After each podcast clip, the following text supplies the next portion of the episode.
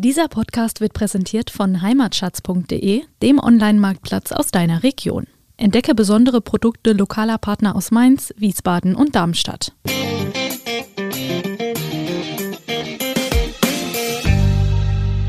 Zwei Knaben machten sich den Jokus und tranken Most im Keller. Da mussten beide auf den Lokus, doch der Most war schneller. ja. Also, Sehr schön. das kam damals bei den Weinfesten gut an. Äh, ich finde es auch jetzt noch ganz goldig. Ja. Ja. Wer hat das nicht schon erlebt? Freunde haben sich überraschend angesagt. Bisschen was zusammen kochen, einen netten Abend machen. Schön, aber wo kriege ich jetzt auf die Schnelle den richtigen Wein dazu her? Und welcher soll es eigentlich sein? Weiß oder doch besser rot? Was kostet ein guter Wein? Und woran erkenne ich ihn? Fragen über Fragen. Wir erklären unter anderem, staubt trockener Wein? Warum riecht Wein nach Litschi? Und was haben Pferdeschweiß und Geranien um Himmels Willen mit Wein zu tun? Antworten gibt's von Wein mal eins, dem VRM-Podcast zum Thema. Jede Woche eine neue Folge für Weineinsteiger und alle, die schon immer etwas mehr über Wein, Genuss und allem, was sonst noch so dazugehört, wissen wollten. Am Mikrofon sind René Hart und Tom Elke. Guten Tag, liebe Hörerinnen und Hörer. Hier ist wieder der VM Wein Podcast Wein mal eins. Bei der letzten Folge haben wir euch so ein bisschen mitgenommen mit dem Winzer. Was macht der so im Jahr? Und wir sind gekommen bis in den Sommer. Und da waren wir so kurz vor der Lese. Wir haben schon berichtet, die Trauben waren schon weich, als wir das letzte Mal aufgehört haben. Und jetzt äh, geht's weiter, René. Jetzt geht's so richtig äh, in die Volle. Nämlich jetzt, ich habe es äh, bei der letzten Folge schon gesagt, es ist so die Hochzeit des Winzers. Da freut er sich drauf, äh, den Rest des Jahres. Nämlich jetzt kann er die Ernte einbringen. Ja, ich, das ist genau meine Jahreszeit. Ähm, es gibt Pilze, es gibt Kürbisse. Als Hobbykoch ähm, ist das eine traumhafte Zeit und ich mag das auch, wenn es tagsüber dann noch schöne Sonnenstunden hat und so um 5, 6 Uhr merkt man langsam, oh, das schuckert's einem und dann geht man heim und vielleicht macht man auch schon das erste Mal das Öfelchen an. Ja, und also ich muss sagen, ich als Hobbyesser mag den Herbst auch ganz gerne. Nein, alles gut. Aber eigentlich, ähm, ja, vor 20, 30 Jahren war die Erntezeit ja noch Oktober, November. Ja, viel, so. viel später, Stichwort Klimawandel. Genau. Wir beide waren ja selbst noch aktiv. Ich erinnere mich da tatsächlich in Kindheitstagen an kalte, nasse Herbsttage, wo man von 8 Uhr morgens bis 17 Uhr klamm im Weinberg stand und die Trauben per Hand eingeholt hat. Und diese Arbeit wurde von ähm, Rentnern, Hausfrauen und Kindern geleistet. Ja. Und dafür gab es ja schlussendlich auch die Herbstferien. Ja, Ja, und es gab, ja gut, aber da bist du wahrscheinlich gleich dazu kommen, es gab ja hier auch Bares für Rares. Ja, es war, es war das äh, erste hart verdiente eigene Geld. Ähm, heute ist die Lese ohne Vollernter und oder äh, unsere ausländischen Erntehelfer äh, nicht mehr möglich. Äh, Und äh, kaum ein Kind geht heute noch in den Herbst. Ja. Äh, der Lohn für die Knochenarbeit war die Ims. Das war die Feier am letzten Lesetag. Äh, wenn wir dann endlich durch waren, Ja. dann wurde der Traktor und die Gefährte geschmückt. Man fuhr laut durchs Ort und zeigte an, so Männers, wir sind durch, wir haben es geschafft. Und auf dem Hof gab es dann Essen, Trinken und die Lohntüte. Ja, äh, und ich muss halt auch sagen, also ich kann mich an die Zeit auch sehr, sehr gut erinnern. Das war so in den 70ern, ja. Äh, und ähm, damals war das einfach üblich. Da waren, also wir Jungen, wir waren da so, keine Ahnung, 12, 13, 14, 15, 16, 17, so neben dem Dreh, ja. Da war es eben so, da waren meistens die Hausfrauen, die da mitgeholfen haben, ja. Die haben in einer Tour gebabbelt. ja, in einer Tour. Aber die haben so schnell, wie sie gequatscht haben, haben die auch geschnitten. Das war unfassbar. Also wir haben dann irgendwann mal gesagt, okay, heute heute gehen wir mal einen Wettkampf, ja, heute zeigen wir es denen mal, ja. Und ich habe wirklich mein Bestes gegeben und meine Kumpels, die da mitgegangen sind, auch keine Chance. Also die, die Frauen, die haben geschnitten, das war so wirklich, die haben auch, glaube ich, gar nicht hingeguckt. Also das war einfach so, die, das äh, automatisch ging das, ja.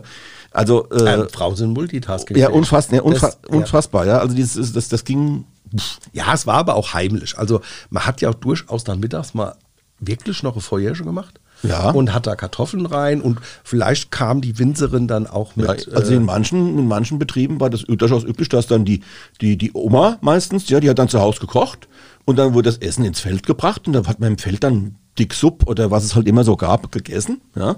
Oder es gab dann auch Wurstbrote, ja, mhm. also mit Leberwurst, Blutwurst, ja. Und wir wissen alle, die schmecken am besten, ja, weil da hat da hat's Feschelche drüber gepfiffen. Ja, das, die nannte man Feldstück. Ja. Es gab das Feldstück und das war meistens in Zeitungspapier eingewickelt. Mhm. Und der René hat es schon gesagt, äh, da hat dann das Vögelstück drüber gepfiffen, hat man, sagt man bei uns in Rheinhessen. Oder hat man damals gesagt und äh, die hat man dann auch abends gegessen, ja. War, äh, Schmecken am besten die Heimgeholte. Wunderbar, wunderbar. Ähm, ja, in der, jetzt muss man sagen, man soll es jetzt im Rückblick nicht zu sehr verklären, äh, aber es war schon so eine Zeit, die war irgendwie entschleunigter und gemütlicher, als ich dann so, ja, mit so 17, wo ich dann auch so ein bisschen stämmiger war, da habe ich dann nicht mehr Weintrauben gelesen, habe ich die Butt getragen, also das ist diese Kiepe auf dem Rücken, ja, wo dann die Traubeneimer, also die die Inhalte der Eimer reingelegt werden. Und je nachdem, in so eine Butt, da können auch schon mal 12, 13 Eimer konnten da schon mal reingehen, je nachdem, was eine ganz große oder eine normale war. Und die Butt hat man dann in die Bütt getragen. Genau, die Butt hat man in die Bütt geschüttet, ja, also den Inhalt. Ähm, und je nachdem, wie lang so eine Traubenzeile war, also eine Re mhm. Traubenzeile, eine Rebzeile war, mhm. dann konnte, und wenn es dann geregnet hat, dann konnte das mhm. schon mal ein echt äh, heftiger Job sein. Und das Ausleeren dieser Butt in die Bütt das war auch ein Kunststück für sich. Also das musste man wirklich gelernt haben. Und meistens haben die Winzer dann so uns junge Kerle äh, erst mal laufen lassen und haben es schon kaputt gelacht, wenn wir samt Butt in die Bütt gefallen sind. äh, also das, das kam dann auch vor. Ja, und dann mit schmierige Stiefel äh, auf der Leiter. Und ja, dann, ja. Und dann gibt es nämlich einen Trick, wie man die Bütt in die Butt schüttet, sozusagen. Man muss das wirklich galant über die Schulter genau. sozusagen. Geht nur über die Schulter. Geht nur über die Schulter. Äh, manche versuchen es dann am Anfang, wenn man ihnen das nicht sagt, so über den Kopf oder so. Das muss schief gehen. Ja? ja. Äh, also egal, wir hatten viel Spaß. Und für den Buttenträger, für den hat dann am Unimog oder am Traktor vorne noch was ganz anderes gewartet, nämlich entweder ein Wein, der da immer war, mhm. oder auch mal Schnäpschen. Ja, so. Und dann ist dann die Beine schon wieder ganz von sich gelaufen. Allerdings, äh, wenn man zu viel Trinkpausen eingelegt hat, dann war es auch nicht so toll. Also egal. War eine andere Zeit. Und weißt, weißt du, was noch eklig war? Mhm. Wenn du so einen Spezialisten hat, hattest, äh, der, der, den Eimer nicht so gut ausleeren konnte und hat dir die Hälfte dann immer in den Nacke gekippt. Ja, das war auch Das prima. fand ich auch, weil ja. dann bist du heimgekommen und hast gebappt wie so Guts hier. Natürlich. Äh, weil der ganze Traubensaft natürlich sehr zuckerhaltig. Mm, das schön. war auch toll, ja, nein. Und äh, da muss man sagen, äh, unser äh, Freund und äh, mein Kollege Achim Schiff, der hatte mal einen Text geschrieben, wie so der Wandel dieser Herbstzeit ja, und dieser Erntezeit und als die Vollernte dann so reingekommen sind und der äh, und die Überschrift, die sehe ich heute noch vor Augen, die hieß äh, Vollernter singen keine Lieder. Ja. Und das ist genau so ist es, ja. Das heißt, die Automatisierung in der Ernte hat auch dann zur Folge gehabt, äh, die war übrigens irgendwo erforderlich, weil es erstmal keine Erntehelfer mehr gab, weil es gab dann eine Zeit so des Umbruchs, wo dann auch äh, eben... Ja, die Masse hat auch zugenommen. Ja, auch die Erntehelfer, die damals waren, die hat dann immer zur Verfügung gestanden. Kinder, für Kinder und Jugendliche war das aber mal kein Thema mehr. Mhm. Warum auch immer, das will ich jetzt gar nicht so tief ergründen. Also ich war damals sehr froh über die, keine Ahnung, was gezahlt wurde, vier, fünf, sechs Mark die Stunde. Als Buttenträger, glaube ich, gab es sieben oder acht Mark die Stunde. Äh, ich habe mir davon einiges finanziert. Meinen ersten Kassettenrekorder beispielsweise und dann so einen kleinen tragbaren Fernsehen. Das war damals schon eine super Nummer. Ja gut, also wie gesagt, ist eine andere Zeit gewesen, aber wir, wir sind jetzt sehr, sehr ab, abgeschweift, muss man sagen. Zurück zum Thema. Also in keiner Zeit muss man sagen, im Jahr herrscht so viel Leben auf dem Winzerhof wie im Herbst. Man glaubt und oft ist es auch so, dass die Winzer und Winzerinnen an, an im Herbst so 24 Stunden am Tag arbeiten. Nonstop. Also es gibt so einige, äh, ich denke da jetzt mal an unseren gemeinsamen Bekannten, den Arndt Klein. Mhm. Äh, der ist nicht nur Winzer, sondern der ist auch Lohnunternehmer. Also er macht, äh, äh, er fährt einen Vollernter und erntet dann eben auch bei seinen Kollegen, bei seinen Berufskollegen die Trauben ab. Und für den ist es so, für den beginnt der Arbeitstag mitten in der Nacht. Ja, also der fährt dann so ab 4 Uhr, fährt er los mit seinem Vollernter. Das ist gerade in bei warmen Herbsten ist das auch ganz wichtig, weil die Trauben müssen kühl reinkommen. Also wenn da zu viel Sonne drauf ist, ist das nicht gut. Und das heißt, er fängt mitten in der Nacht an zu ernten. Es kann aber dann vorkommen, also an normalen Tagen, wo es dann nicht so heiß ist, dass er aber dann trotzdem, wenn dann Erntedruck ist, dass der bis abends um 10 Uhr unterwegs ist. Ja? Dann legt er sich ein paar Stunden in die Koje und fängt dann wieder an. Also es ist ein, auch für, für die Lohnunternehmer auch ein sehr, sehr stressiger Job dann in der, oder stressige Zeit in dieser Zeit. Und wenn das Wetter aber mitspielt, also wenn er schöne Bilderbuchherbste hat, dann kann man eben dann Sorte um Sorte gezielt und ohne Stress nach Hause holen und verarbeiten. Spielt das Wetter nicht mit, wenn es also regnet beispielsweise, ja, Und dann bricht ein bisschen Hektik aus. Äh, man spricht dann von einem Turboherbst und ich erinnere mich da ans Jahr 2006. Da hat es am 3. Oktober, mhm. ja, Tag der Deutschen Einheit, hat es geregnet, was es konnte. Mhm. Bis dahin war alles eigentlich okay, aber durch diesen vielen Regen an diesem 3. Oktober war es klar, wir müssen ganz schnell die Trauben reinholen, sonst haben wir ganz viel Fäulnis. Turbo-Jahrgang. Turboherbst. Aber da hat sich auch gezeigt, wie wichtig es ist, dass wir Vollernte haben, weil die Vollernte haben vielen Winzern da die Ernte gerettet.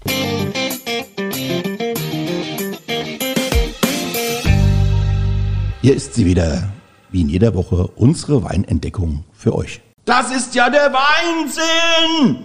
Es wird mal wieder rot, René. Ich sehe schon wieder rot, nämlich den 2019er Roter Renner Spätburgunder Trocken aus dem Weingut Dillmann in Geisenheim. Oh, da bin ich gespannt, Wir weil sind die, also im die, Rheingau. die zwei Jungs, glaube ich, von denen habe ich schon einiges äh, gelesen und gehört. Ja, aber beide hab, haben einen Hut auf. Das ist so ihr Erkennungssymbol, ja. Ja. Die Jungs mit den Hüten.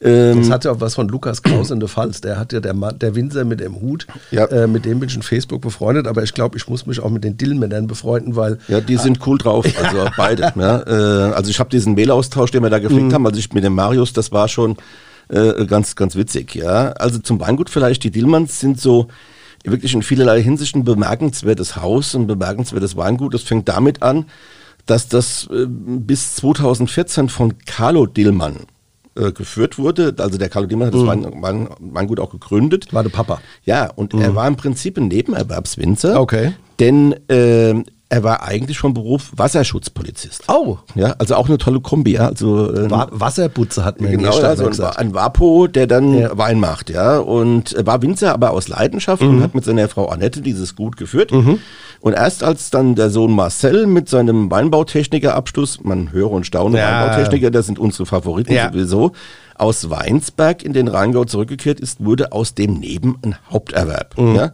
Marcels Bruder Marius studierte bis 2016 Sportwissenschaften an der Gutenberg-Uni in Mainz. Okay.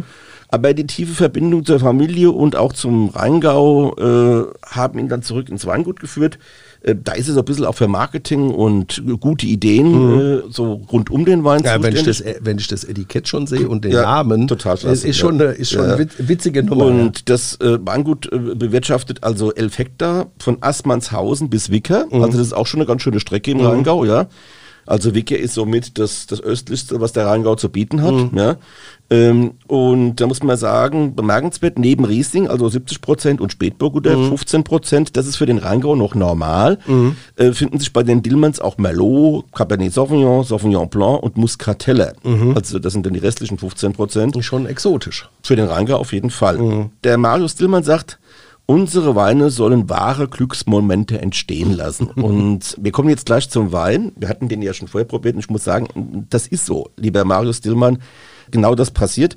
Und was ich noch bemerkenswert zum Gut und zu diesem Sortiment dieses Gutes sagen möchte, die Namen der Weine. Also da muss man sagen, da sind die Jungs echt kreativ. Also so gibt es beispielsweise einen feinen Herbert, ja, eine milde Hilde, eine Wundertüte, den Heidewitzka-Wein, ja, das ist, äh, glaube ich, ein Muscatella, wenn ich das richtig erinnere. Wobei Heidewitzka, Herr Kapitän, passt ja dann auch wieder zum Papa. Ja, ja, klar. Und auch den roten Renner, wie gesagt, den wir heute vorstellen. Ja, auf, mal jetzt ran an den Speck. Mm. Also ich finde es gut, das habe ich mir gleich gedacht, ich finde es gut, dass wir den ein bisschen gekühlt haben, weil es ist ein Basis-Spätburgunder, das muss Ja. man sagen. Wobei Basis, wir haben noch nicht viel von Dillmanns probiert, aber wenn der Basis-Spätburgunder schon so eine geile Nummer ist, dann äh, müssen wir unbedingt jetzt nochmal zum Nachprobieren hin. Also wir haben den so ein bisschen gekühlt, weil wir gedacht haben, das ist bestimmt so einer, und das ist er auch, so ein leichter, fruchtiger Johannisbeertyp, äh, ein bisschen unfiltriert, schöne Tannine, so ein bisschen Speck, Kirsche. Ähm, Also Kirche auf jeden Fall. Das ja. ist Ja. der Rotwein für jedes Sommerfest. Genau. Und dieser Rotwein, da stimmt auch wieder der Spruch, äh, guter Wein in Maßen genossen schadet auch in großen Mengen nicht. Und genau auf diesen Wein trifft das zu. Das ist so, wir haben es auch bei an anderer Stelle schon mal gesagt, everybody's darling, everybody's darling, aber auch nicht abwertend gemeint, nicht beliebig, sondern das ist ein Rotwein, in dem man sich so reinknien kann und reinsetzen kann. Also da hat man Lust auf das zweite Glas und wenn die Flasche leer ist, auch auf die zweite Flasche. Ja. Es ist ein wunderschönes Produkt, ja. Man muss sagen, das ist den Dillmännern richtig gut gelungen, ja. Äh, ein wunderbarer Spätburgunder, wie man ihn so auch in richtig großen Anbaugebieten vermuten könnte mhm. oder auch, wo, wo mhm. man auch herbekommen könnte.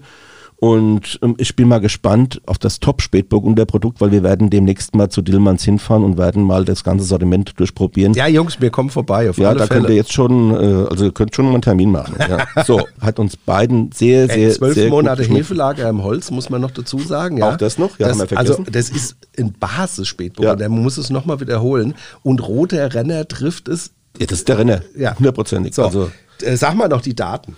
Ja, die Daten zum Wein 0,3 Gramm Restzucker, 5,3 Gramm Säure, 13 Volumenprozent Alkohol und jetzt müsst ihr euch festhalten, wenn ich den Preis sage, mhm. 8,50 Euro. Sensationell. Ja, abartig sensationell.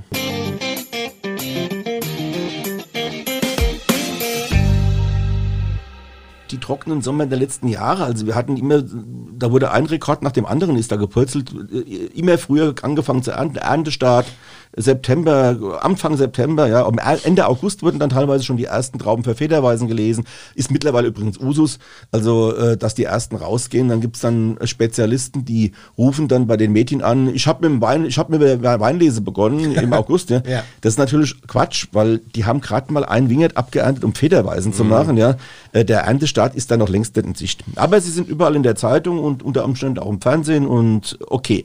Ja, deswegen wollte ich auch nochmal den Exkurs physiologische Reife ja. machen, weil der Begriff physiologische Reife hatten wir in der ähm, ersten Sendung ja schon mal, ist in den letzten Jahren in Amerika entstanden, umfasst mehr Kriterien als nur Zucker- und Säuregehalt.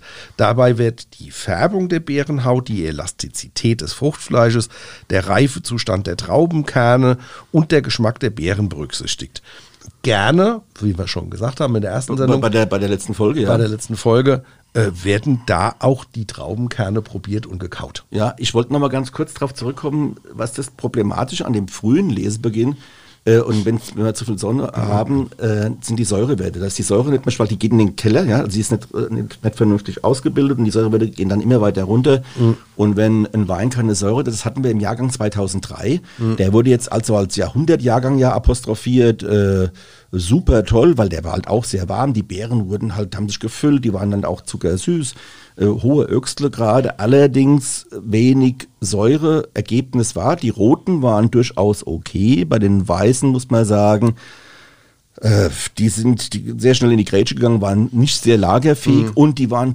alkoholisch bis zum Abwinken. Ja. Also ich habe an anderer Stelle, in der anderen Staffel schon mal von dem Grauburgunder mit 15,5 mhm. Volumenprozent Alkohol War erzählt. War keine Seltenheit bei dem 2-3er. Ja, und das ist auch kein Spaß. So, immer mehr Winzerinnen und Winzer kommen gerade in Premium-Lagen eben auf die Handlese zurück. Ja? Man hat also dann diese Lektion schon im Weinberg. Also man kann dann einfach äh, gucken, man, man, der Winzer instruiert dann seine Leser, okay, ihr schneidet bitte die und die und die Trauben. Handlese, wir haben ja vorhin eben gerade erzählt, ähm, es finden sich nicht mehr so viele Leute, die das machen wollen, Kinder und Jugendliche eigentlich gar nicht mehr Deutsche. Ja. Das heißt, es gibt ganz viele Erntehelfer mittlerweile aus äh, Staaten wie Polen, Rumänien. In Nierstein, wo wir leben, gab es eine Tradition, die ist jetzt auch so ein bisschen am Abbrückeln äh, mit Portugiesen, mhm. ganz viele Portugiesen. Das sind richtig gute, geschulte Kräfte, die also auch genau wissen, äh, was, auf was es ankommt. Da muss man sagen, okay, bei der Handlese, was dann in, in, ins Feld geführt wird, als Vorteilen sind dann der Anteil der Blätter und der Stiele sei geringer und äh, auch Selektionslese in mehreren Durchgängen wäre da möglich. Allerdings muss man auch ähm, sagen, die Vollernter, die haben ja auch eine Entwicklung durchgemacht und die sind mittlerweile technisch so gut, dass damit Trauben auch wirklich sauber gelesen werden können. Und mal ehrlich, jetzt bei der Masse an Lesegut, äh, da kann auch nicht alles mit der Hand gelesen werden. Es gibt Weingüter, die ziehen das knallhart durch, ja.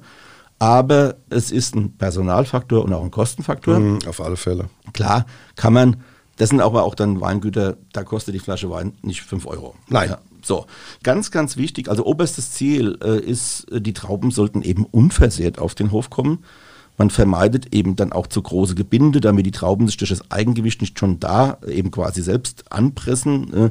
Also wenn das passiert, ist es dann eben insofern schlicht, da es dann schon zu einer gewissen Oxidation kommen kann, was die Qualität und den Geschmack natürlich beeinflusst. Und gerade bei großer Hitze ist das ein Problem, das habe ich vorhin schon gesagt, dann zu ernten bei großer Hitze weil einfach das ist so eine Geschichte, die Trauben platzen dann auf, die sind zu warm, die gären dann auch zu schnell. Also wenn die dann mhm. gekältet werden, die muss man runterkühlen dann. Äh, da gibt es verschiedene Methoden, Trockeneis ja. und so weiter. Ja, das ist schon sehr übt. Die, die, die ähm, in Österreich heißt der, ähm, äh, der Traubenmost, der fetterweise ja auch Sturm. Ja. Und das äh, leitet sich sicherlich auch von dem Stürmischen. Und umso wärm, warmer das äh, Lesegut ist, umso stürmiger, äh, stürmischer äh, fängt es dann auch an zu gären.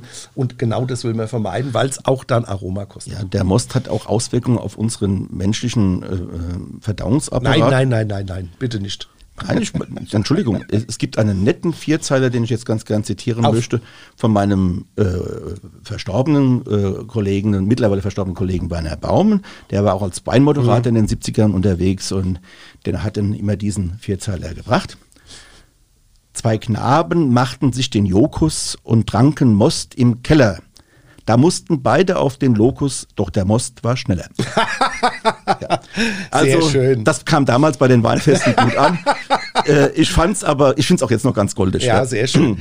Aber da wollte ich dich nochmal fragen, Tom, auf dem Hof selbst, also bei den äh, Weingütern, erfolgt ja bei Spitzenprodukten durchaus nochmal eine Selektion von Trauben, Du hast es ja schon mal so ein, so ein Praktikumstag bei äh, der wunderbaren Eva Vollmer und warst ganz erstaunt, was die äh, nicht nur in den Weinbergen, sondern auch dann auf dem Hof äh, für einen Aufwand betreibt.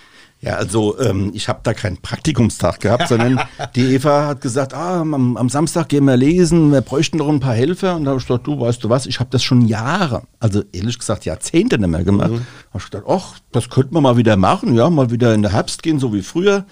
Und wie das immer so ist, wenn man so Sachen macht, die man früher mal irgendwann gemacht hat, also als junger Mensch, hinterher tut einem alles weh. Also das aber nur am Rande.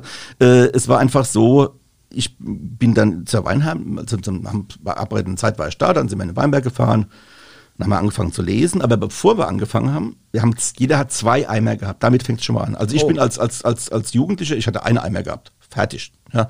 Und da haben wir alles reingeschnitten, was geht. Ja. So. Äh, und da wurde übrigens auch keine Traube, also jeder, also wenn man damals eine Beere auf den Boden gefallen ist. Pergelraffe. Und die und meistens war es die Oma, die dann äh, mit wachen Augen oder auch der Winzer selbst, mhm. wenn wir dann gesehen haben, dass da Trauben auf dem Boden lagen, ja, da gab es ein richtiges Donnerwetter. Mhm. Perkelraufen. Also Perkel ist die Traubenbeere ja, in mhm. Rheinhessen.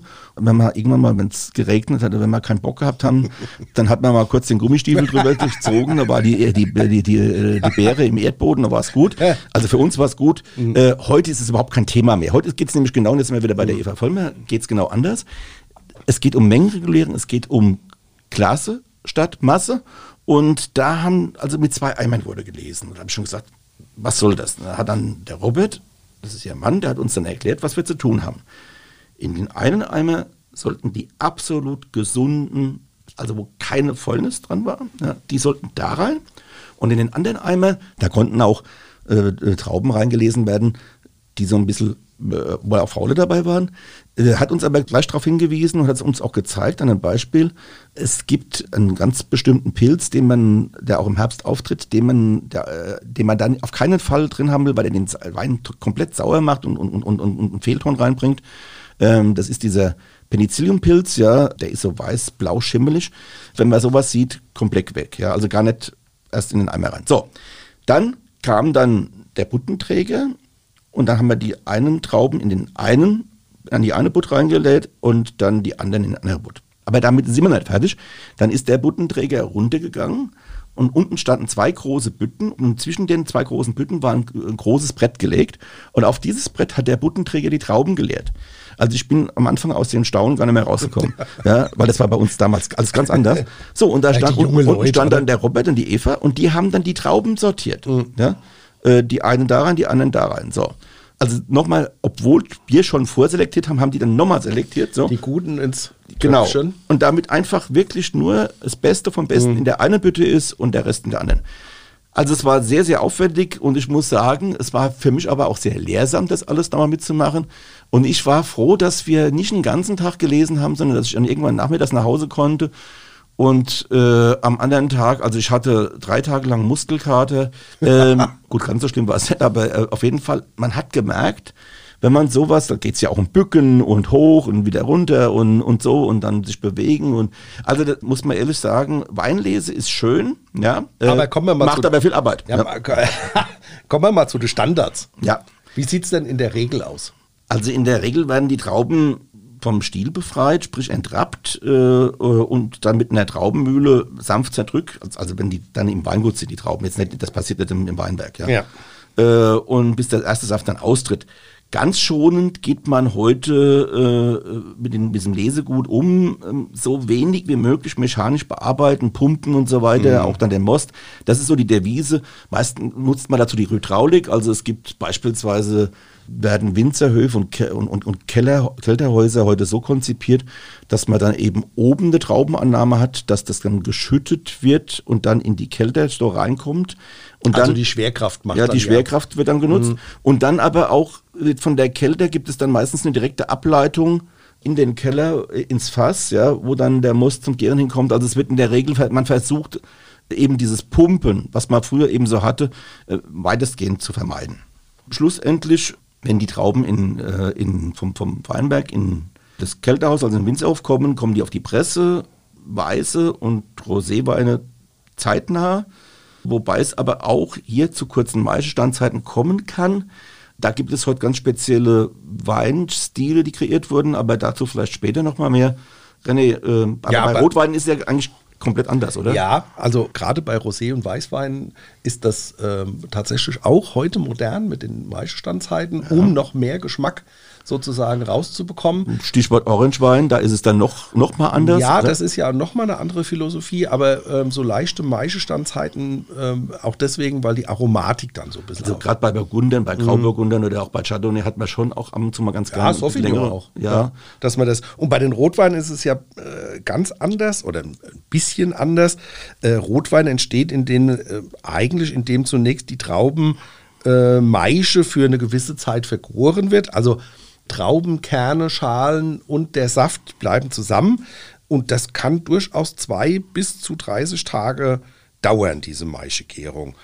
Ähm, und da löst sich ja dann der Anteil der in den Schalen enthaltenen Farbstoff, also die, die Anthocyane bei äh, kurzer Verweildauer. So heißen die, Anthocyane. Ja.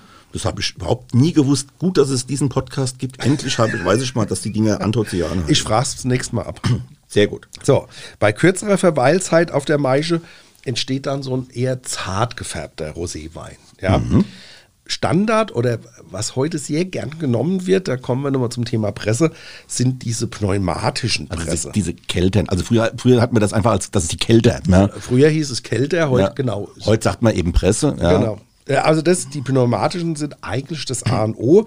Mm, äh, Das Prinzip der heutigen häufig verwendeten Membranpressen gleicht sich so gut wie bei allen, ähm, bei allen Herstellern und Modellen. Also da gibt es jetzt nicht mehr so eine... So eine, so da eine ist so ein Schlauch drin halt, ja. Genau. Und der wird Und aufgeblasen. Mittels einer halbseitig im Trommelkorb angebrachten Membran werden Mhm. die Trauben gegen einen geschlitzten Korb gedrückt. Also gegen die Wand. Genau. Ja. Oder gegen, ähm, wenn die Presse zu ist, logischerweise, alles zu, sich vorstellen, wenn es zu ist, gegen innenliegende Saftkanäle. Mhm. Ja, und die sind selbstreinigend und wirken wie eine Drainage.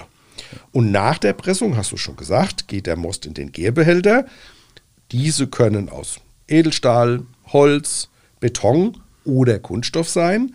Und wir erinnern uns auch an die Tongefäße Quefri in Georgien, diese eingegrabenen Amphoren sozusagen. Ja, gut, also äh, ja, da, das ist ja diese Nummer auch mit, mit Orangeweinen, ja. Das ist ja so eine Geschichte, die die Leute, die heute, also die Winzer, die heute Orangeweine machen, die nehmen diese, diese georgische äh, Amphoren ja zum Vorbild. Oder Beton ist ja auch ganz Ja. haben wir ja auch gesehen. Granit. Ja, wobei diese lange Maischezeit und, und die Vergärung auf der Maische von Weißweintrauben, die hat man jetzt erst wieder in den letzten Jahren entdeckt. Äh, ihr habt das vielleicht schon mal ähm, gesehen beim Winzer ähm, oder auch bei einer Verkostung. Orange äh, ist Orangewein, war, ist so eine ja, so ein Trend, äh, äh, ich möchte jetzt nicht sagen gewesen, ich glaube nicht, dass er schon wieder vorbei ist, aber ich denke, dass Orangeweine für manche Weintrinker tatsächlich eine Bereicherung auch sind.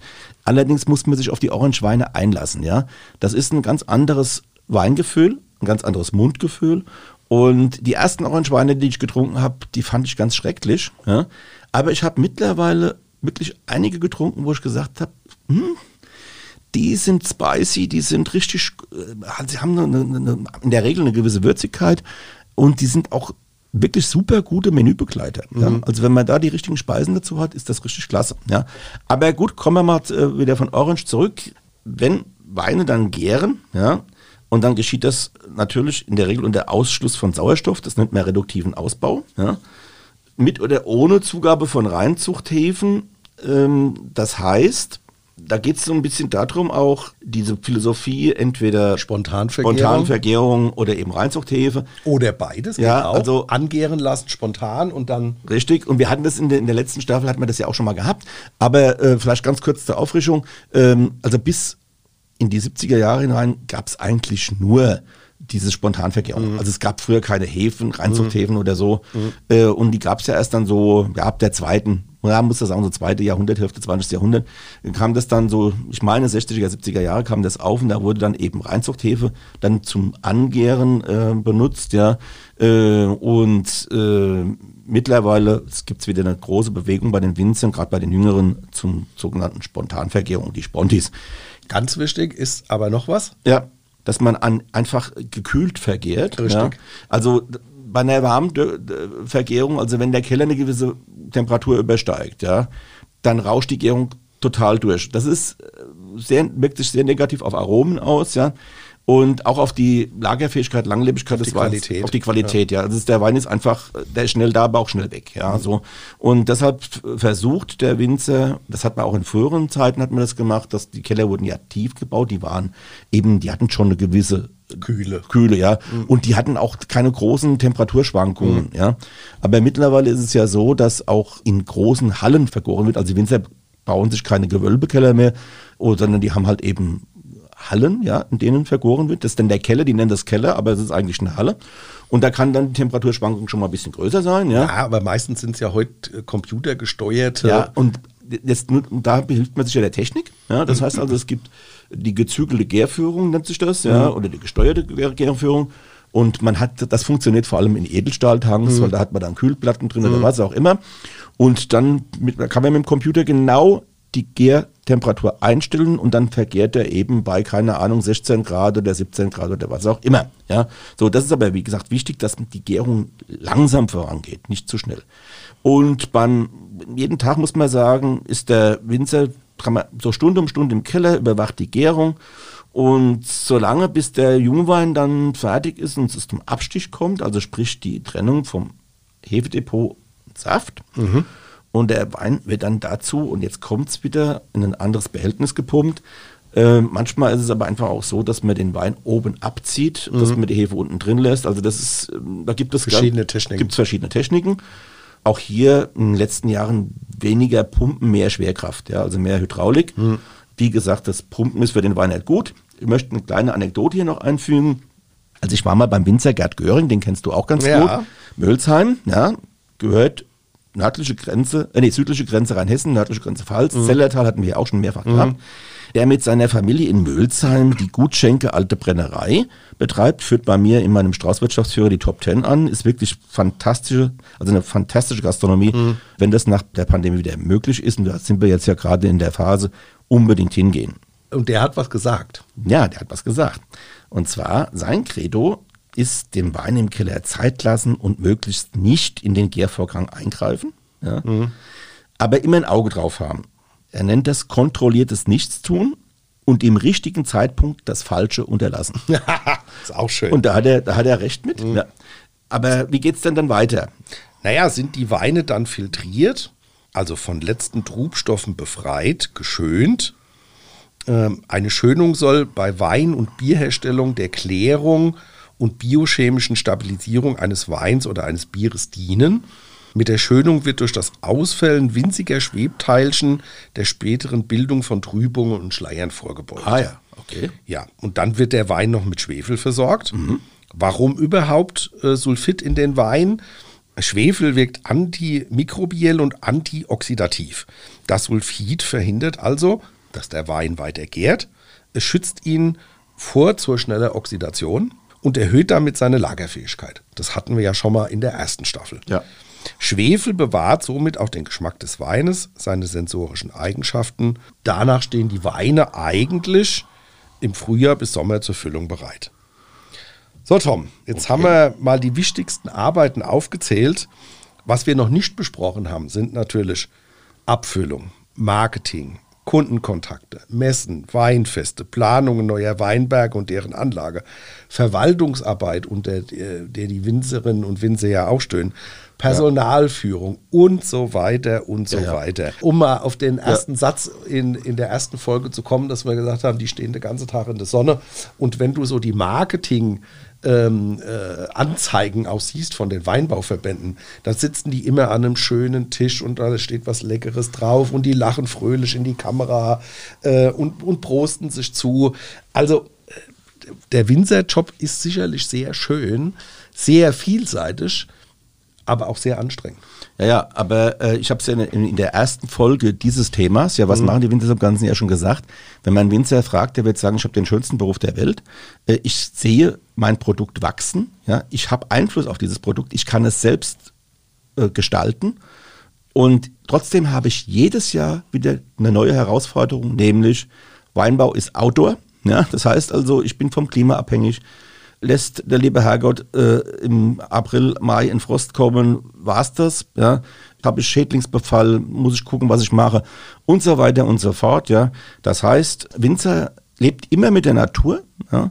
Und er ist immer darauf angewiesen, was die Natur ihm schenkt. Ja? Mhm. Und deshalb äh, betrachten viele Winzer halt auch das, was sie dann in die Flasche äh, dann abfüllen, auch als ein Geschenk der Natur.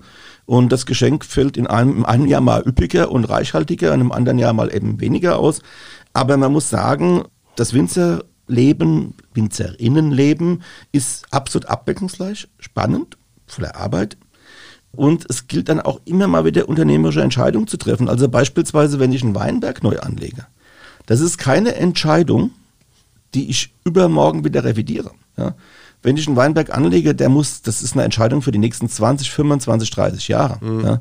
Und das ist eine Investition, die ich mhm. da als Unternehmer, mhm. äh, der ich dann auch als Winzer ja auch bin, tätige. Und da kann ich nicht sagen, oh Mist, ich habe mich jetzt im, im, Klon beim Spätburgunder vergriffen. Ach, dann hacken wir den aus und, und, und, und machen dann. Nee, das geht nicht. Das, das geht schon, aber es kostet richtig Geld, ja. ja. Also das ist, das ist eben so nicht. Ja. Dann da Bürokratie, wir, hast du ja auch schon gesagt, René. Die EU sorgt da immer für Spannung und, und, und, und, und gute Laune bei den Winzern wenn man so wie wir also viele Winzer kennt und dann sagen die meisten, und das haben wir ja eben auch schon gesagt, das ist der schönste Job der Welt, und wird dann eben nie was anderes machen. So, René, jetzt sind wir auch an, bei diesem zweiten Teil der Folge so langsam am Ende angekommen. Was hat man denn so alles gehabt? Ja, wir hatten die schönste Zeit des Jahres. Meine Empfindung ist der Herbst. Mhm. Ähm, da geht es so richtig los. Wann wird geerntet? Wie wird geerntet? Wir haben gehabt, dass der Tom völlig überrascht war, wie die Eva Vollmer das macht. Ähm, wir hatten äh, gesagt, wie wird denn gepresst? Äh, wie geht es dann weiter? Wie wird vergoren? Wie wird später der Wein dann geschönt? Und wie, wie wird der denn überhaupt klar? Also rundum gelungen. Und mir ist gerade aufgefallen, weil du das nochmal gesagt hast mit der Neuanlage der Weinberge. Ja. Also wenn wir noch eine dritte Staffel machen, dann wäre sicherlich auch mal ein Thema, weil ich heute Morgen in Facebook auch einen wunderbaren äh, Bericht gesehen habe. Wie werden Rebstöcke denn überhaupt gezogen? wie kommen neue Reben in Neuanlagen. Und das waren, glaube ich, 25 Mal in die Hand genommen. Das, äh die werden geboren von der Rebmutter. Äh, von Gott Bacchus gezeugt. Ja. ja, so nein, Spessle. Aber das ist mir gerade aufgefallen, dass wir das auch noch gar nicht äh, mal so richtig erzählt haben was es da für einzelne Schritte gibt, bis ja. überhaupt so ein Ding im Weinberg stehen kann. Ja. Also äh, bei Staffel äh, 12, äh, also wenn wer die 11 und die 12 Staffeln hinter sich hat, der hat ein kleines Weinbaustudium. Ich verstehe. Ja. Nein, Unsinn. Also wir wollen ja genau das wollen wir nicht machen. Wir wollen ein bisschen Einblick geben. Wir sind hier keine Lehranstalt und äh, sondern es soll eben auf eine informativ unterhaltsame Art geschehen. Entschuldigung. René, wir sind äh, am Ende von dieser Folge. Das äh, war die Folge Folge 10, Folge 11 kommt denn, und zwar Nein. die heißt von Kleinoden und Spitzenreitern die Anbaugebiete im VRM-Land. Ja, darauf dürft ihr euch freuen, liebe Hörerinnen und Hörer, und auch heute wieder, sag du mal meinen Spruch mit der Mailadresse. Ach, äh, ja, bei Anregungen, wenn ihr Fragen habt oder sonst wie, dann bitte eine E-Mail an Wein mal eins at vrm.de. Punkt. Ja, cool. Teamwork. Wir ja, haben wir gut hingekriegt. Gigantisch. Und, und gar nicht einstudiert. Nee, eben, so ganz spontan eigentlich. Wir sind Spontis. Wir sind Spontis. Aber bei mir ist auch ein bisschen Reinzuchthäse drin. Ja, So, okay, Leute, das macht's war's für gut. heute. Ich- macht's gut. Tschüss. Ich hoffe, ihr habt so viel Spaß wie wir auch. Ja. Macht's gut. Bis nächste Woche. Allah, gute Nacht. Das war die heutige Ausgabe vom Weinpodcast Wein mal eins der VRM. Jede Woche auf ein Glas Wein, spannende Themen rund um den Weingenuss und das kleine Einmaleins des Kultgetränks. Mit den beiden Gastgebern Thomas Elke, VRM-Reporter und Weinjournalist und René Hart, Weinentdecker und Veranstalter von Genussmärkten. Ihr wollt noch mehr spannende Geschichten, Reportagen und News aus eurer Region? Dann probiert doch einfach mal unser Plus-Angebot aus. Einfach reinklicken unter vrm-abo.de slash podcast. Angebot der VRM.